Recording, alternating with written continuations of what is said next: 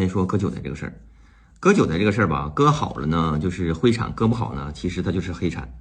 二零一八年下半年的时候啊，山东的一家公司出了一款产品叫广告机啊，就是一个手机，然后呢里面装了一款软件，这个手机呢卖价是三千九百八，它的功能呢就是插上电，连上网，然后打开软件以后呢，自动的刷广告，每天大概四个小时吧，收益是八十到八十二块钱，非常固定的啊。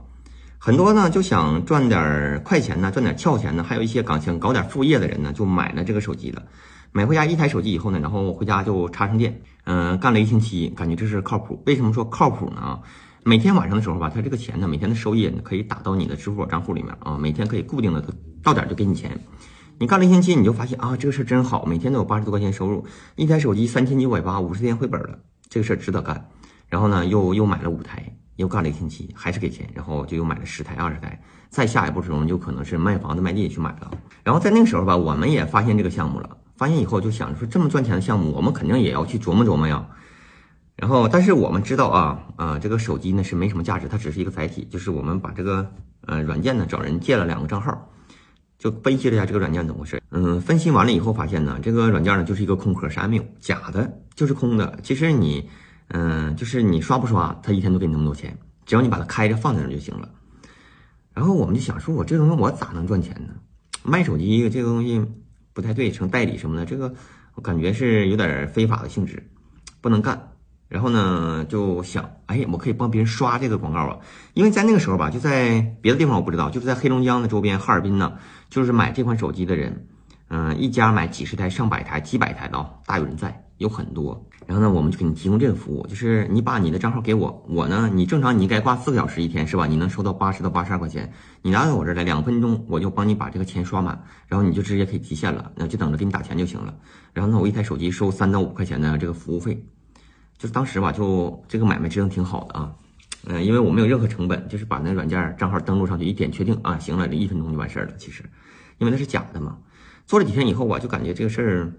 不太对，它属于骗人的事儿嘛。嗯，不太对。然后我呢，就跟两个朋友吧，就想了一下，就做了一期这个视频啊，就是原原本本的还原了这个产品到底是怎么回事的一个视频。然后这个视频发出去以后呢，就没想到说有那么大的反响，在他们这个圈子里面就传开了，传的就比较火。然后很多人呢就知道我自己上当了，受骗了。然后呢，我要退钱。为什么说到退钱呢？最开始卖这款手机的时候呢，三千九百八，你给钱呢，你就能拿到手机。到后期的时候啊，就是你三千九百八交了以后呢，你要等六十天的预售期，因为卖的太火了，很多人交了几十万、几百万的，然后这个手机是拿不着的，一直在等。看到这个视频以后，知道自己上当了，就要这个钱。但你要这个钱呢，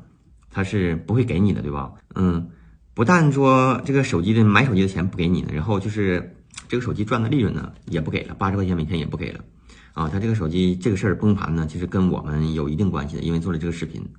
同期的产品吧，有很多个啊，不是一个两个，就是有好多个。这个东西产品，我记得叫钱多多。后来的时候啊，就是开始形成各地开始就是报警了。我记得在哈尔滨的友谊宫有一次，大伙去登记呀，嗯，就是说看谁被骗了多少钱，买了多少手机。在友谊宫的一场活动的时候，就聚集了上千人。其实这个东西啊，就是割韭菜的一种玩法。这个事儿我后期听说的啊，我没具体去研究这个事儿，具体听说的，